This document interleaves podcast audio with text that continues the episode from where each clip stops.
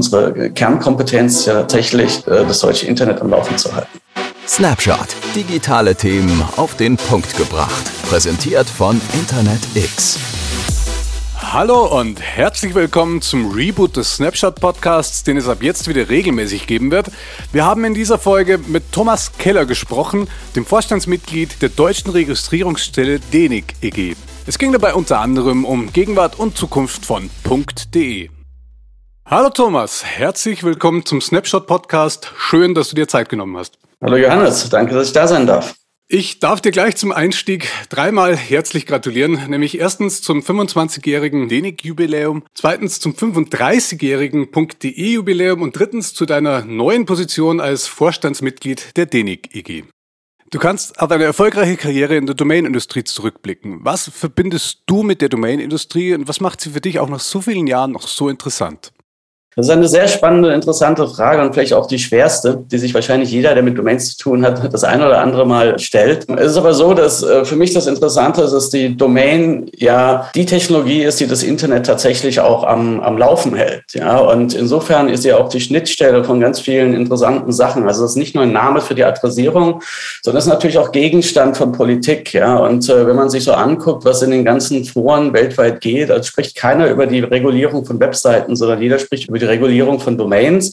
Da sind die Regierungen dabei, da ist die Strafverfolgung dabei, ähm, da sind Rechtsanwälte dabei aus der IP-Lobby, die versuchen, ihre Rechte durchzusetzen. Und da sind wir mit aktiv. Also wir verkaufen jetzt nicht einfach nur Namen an irgendwelche Leute, sondern wir sind natürlich auch damit beschäftigt, das möglichst freiheitlich zu gestalten. Und zwar in dem Sinne, dass jeder eine Domain haben kann, aber dass trotz allem gewisse Spielregeln eingehalten werden. Und das ist ein, ein Thema, das sich immer weiterentwickelt, weil das Internet sich immer weiterentwickelt. Und insofern wird es auch nicht langweilig. Es ist kein Service, der mal eingeführt worden ist und dann bleibt er so, wie er ist, sondern er entwickelt sich. Und ähm, an dieser Entwicklung teilzunehmen und mit diesen ganzen Leuten, die diese Industrie begleiten, hat mir das immer sehr viel Spaß gemacht. Ja, das klingt durchaus spannend. Die cctld.de zählt ja zu den Top 5 TLDs weltweit. Warum ist .de denn auch international so populär? Wahrscheinlich kann man sagen, dass das äh, etwas mit der Gnade der frühen Geburt zu tun hatte. Ähm, die DE-Domain, als sie äh, damals aus der Taufe gehoben worden ist, war extrem einfach auch zu registrieren. Haben sich andere Länder haben das komplizierter gemacht.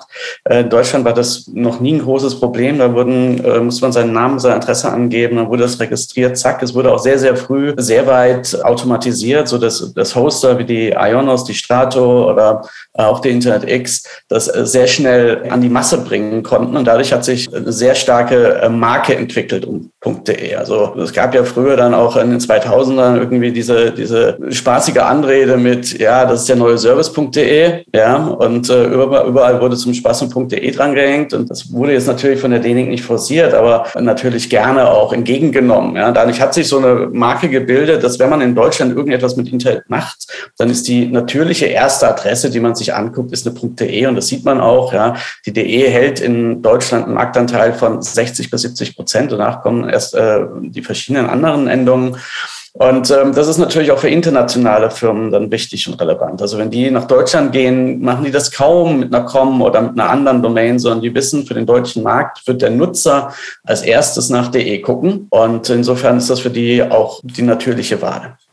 Danke für den Einblick. Die DENIC hat wegen dieser Popularität und wegen ihrer Größe ja bestimmt eine irrsinnige Anzahl von Nameserver-Anfragen am Tag. Hättest du da mal eine Zahl für uns? Also wenn ich das richtig weiß, haben wir so knapp fünf Milliarden äh, Nameserver-Anfragen pro Tag. Also das ist schon eine, schon eine ordentliche Geschichte. Ähm, und im Endeffekt auch genau das, was mich bei der DENIC tatsächlich so reißt. Also es ist nicht die, die Anzahl der Fragen, sondern den Impact, den wir auf das deutsche Internet haben. Ähm, wir haben natürlich den Anspruch, 100 äh, Prozent erreichbar zu sein. Aber wenn wir diesen Anspruch nicht haben, ähm, dann funktionieren große Teile des deutschen und teilweise auch internationalen Internets nicht mehr. Und das ist die Verantwortung, die wir tragen. Also es ist nicht einfach nur eine Registrierungsstelle, die irgendwelche ähm, Strings registriert und verwaltet, sondern ähm, unsere Kernkompetenz ist ja tatsächlich, äh, das deutsche Internet am Laufen zu halten. Mhm. Das ist ja tatsächlich eine gewaltige Verantwortung dann. Ähm, und diese Verantwortung wirst du gerecht, auch unter anderem, weil du schon auf beiden Seiten des Spiels eine Menge Erfahrung gesammelt hast, nämlich sowohl auf der Seite der Registry als auch auf der des Registrars. Du warst ja auch 20 Jahre lang für die Jonas tätig. Inwiefern profitierst du da von Erfahrungen auf beiden Seiten? Fließen die in deinen Arbeitsalltag und deine Entscheidungen mit ein? Ja, also in der Tat ähm, quasi in jede Entscheidung, die wir treffen können. Ja, also sobald es darum geht, Entscheidungen zu treffen, was machen wir mit unserem Registrierungssystem, äh, wo müssten wir eventuell ähm, Regeln ändern, wo müssen wir mit Mitgliedern drüber reden, ist es natürlich für mich relativ einfach, mich jetzt äh, in die Schuhe des Registrars zu stellen, ja, und mir zu überlegen, was hat denn das für Auswirkungen da? Ja, das ist etwas, das es bei Registries tatsächlich gar nicht so ausgeprägt gibt, ähm, dass viele Registrar oder ehemalige Mitarbeiter von Registraren bei Registries arbeiten. Und ähm, insofern glaube ich schon, dass ich da ähm, was einen Vorteil auch mitbringe äh, für diese Situation, weil ich mir ganz gut vorstellen kann, was denn da für Gedankenketten und Prozessketten hinten dran abgehen, sobald ähm, wir hier beschließen, ja, oder mit den Mitgliedern beschließen, dass wir etwas tun wollen. Und ähm, ich kenne das Geschäftsmodell gut, ich kenne den Retail wie auch den Wholesale-Part ein bisschen. Und ähm, insofern glaube ich, in der Lage zu sein, äh, viele Sachen im Größeren sehr gut abschätzen zu können. Bleiben wir mal bei dir und bei deiner Rolle in der DENIC. Du warst ja fünf Jahre lang im technischen Beirat der DENIC ab 2000 und dann von 2007 schon bis 2021 im Aufsichtsrat und dann eben seit 2013 sogar in der Rolle des Aufsichtsratsvorsitzenden. Du hast jetzt gewechselt in den Vorstand. Wie haben sich da deine Aufgaben verändert? Ja, zu 100 Prozent würde ich sagen. also ähm, man muss, muss ja immer verstehen, das äh, ist auch gerne ein Missverständnis. So ein Aufsichtsrat ist ja jemand, der mit dem operativen Geschäft jetzt nichts zu tun hat, sondern er ist da, um den Vorstand zu überwachen zum einen und zum Beraten zum anderen ähm, und vielleicht noch für die ein oder anderen Sonderfälle. Aber in Summe kann man sagen, dass der Aufsichtsrat ein sehr entferntes Blick und von oben auf die Dänik hat. Er sagt, okay, wie ist das Budget? Ähm, wie viele Leute wollt ihr einstellen? Ähm, wo ist denn die, die, grobe Richtung? Ja, wo ist denn die Strategie? Aber die Ausarbeitung dessen, das obliegt dem Vorstand. Insofern ist das heute schon eine ganz andere Geschichte, wo ich A, mich mit den Leuten auseinandersetzen muss, was schon mal der wichtigste Job ist. Ja, hier tatsächlich auch die Mitarbeiter und ihre Wünsche einzugehen. Das musste ich vorher überhaupt nicht. Und dann eben auch operativ strategisch festzulegen, wo wollen wir denn tatsächlich hin? Und das mit welcher Mannstärke und mit welchem Ziel. Plötzlich gehören auch die Mitglieder, sprich unsere Kunden mit dazu, die man konsultieren muss, die muss man betreuen, mit denen muss man sich auseinandersetzen, ähm, konstruktiv und dann eben auch gemeinsam mit ihnen eine Lösung finden für gewisse Sachen. Und das sind alles Aufgaben, die der Aufsichtsrat so nicht die ich jetzt habe. Und das sind auch genau die Aufgaben, die mich äh, gereizt haben, ähm, diesen Job dann auch zu übernehmen. Bleiben wir mal noch weiter bei der DENIC und der Unternehmensform, weil im Gegensatz zu anderen Registries steht ja hinter der deutschen cctld.de eine Genossenschaft. Was macht jetzt diese Organisationsform so besonders und so erfolgreich? Und wie schafft ihr es da, die Interessen von den 280 Registraren, die es gibt, unter einen Hut zu bekommen? Ja, das ist eine gute Frage. Bekommen wir die unter einen Hut? Und die Antwort ist wahrscheinlich nein. Ähm, das ist so wie, wie bei jeder, wie bei jedem Verein, äh, wie bei jeder Aktiengesellschaft. Die Genossenschaft und die Aktiengesellschaft sind sich da sehr ähnlich. Äh, wir haben Eigentümer, die Eigentümer sind die Genossen und die Genossen sind diejenigen, die den Takt vorgeben. Und äh, unsere Aufgabe ist zu versuchen, möglichst überall einen Konsens herzustellen. Das ist natürlich bei 230 Mitgliedern ähm, quasi unmöglich. Aber wir bemühen uns, einen Weg zu finden, der für alle am Ende gangbar ist. Und äh, das ist natürlich eine, eine permanente Verhandlung zwischen, zwischen Positionen. Und äh, das ist das, was die Genossenschaft aber auch ausmacht, ja, dass sie jetzt nicht von dem Willen eines oder weniger Einzelne getrieben sind, die da auch noch ein großes Profitstreben haben, sondern in Summe macht die Genossenschaft aus, dass wir ein gemeinsames Ziel haben, und zwar die Punkte E gemeinschaftlich so erfolgreich wie möglich und so, ähm, wir sagen, kosteneffizient wie möglich zu betreiben. Kosteneffizienz ist sicherlich nicht das einzige Ziel, sie muss auch sicher sein, sie muss auch ihrer Rolle gerecht werden. Und ähm, das ist, wo die, wo die ähm, Genossenschaft unterschiedlich ist zu jeder anderen kommerziellen ähm, Registry, dass wir sagen können, okay, gut, was sind denn wirklich unsere Schwerpunkte, wo wollen wir hin? Ähm, und ähm, wir müssen uns eben jetzt nicht notwendigerweise nach ähm, irgendwelchen äh, Umsatzzielen strecken. Das machen unsere Mitglieder. Wir sind dafür da, diesen Service kostengünstig zu betreiben.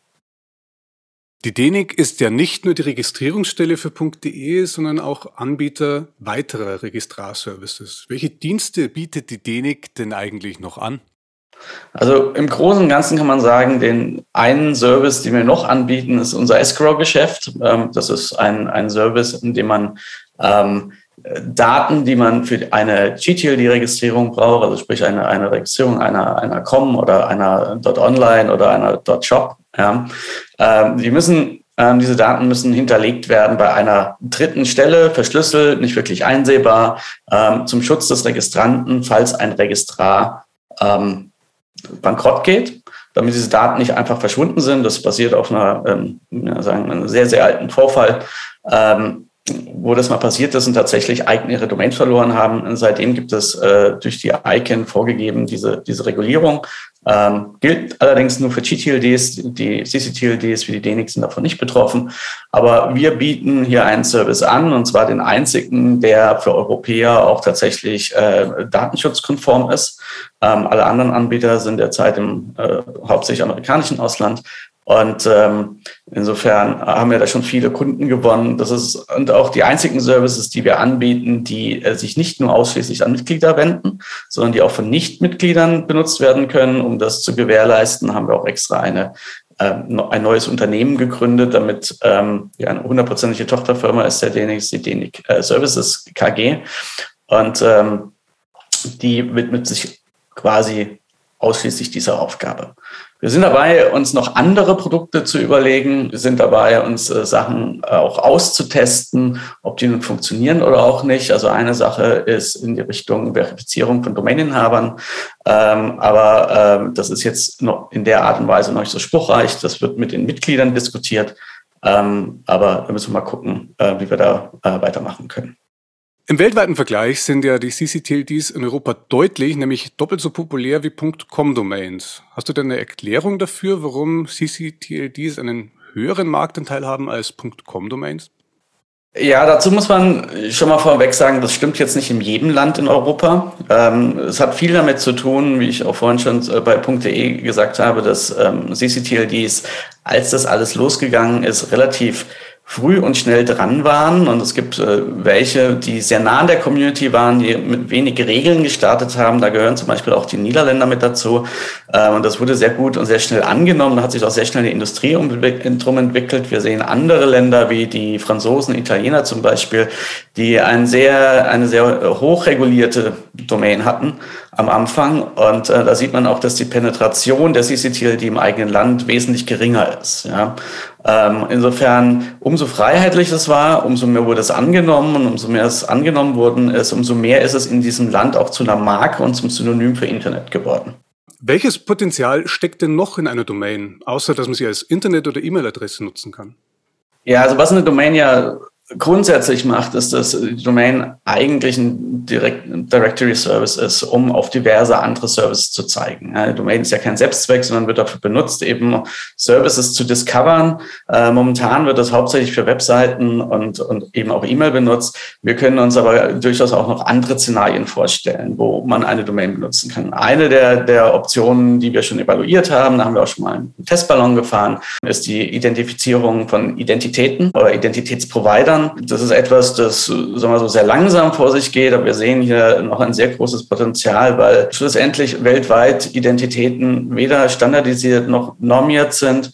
Und warum sollte man da keine Domain für verwenden? Das ist so gut wie, äh, wenn nicht sogar besser als jedes andere Vehikel, das man sich vorstellen kann. Allerdings kommt es natürlich darauf an, ob Leute das annehmen. Und äh, da wird man auch mit vielen Leuten reden müssen, um ähm, da in, in die richtige Richtung zu gehen. Die deutsche CCTLD hat im Juli 2021 die Marke von 17 Millionen registrierten Domains durchbrochen. Welche Herausforderungen hat .de denn da in den kommenden Jahren noch zu meistern? Und welche Vision hast du denn da für die DENIC? Also von Vision würde ich heute so noch nicht sprechen. Also die Vision, die ich, die ich habe, ist die, dass wir das zusammen mit unseren Mitgliedern erarbeiten wollen.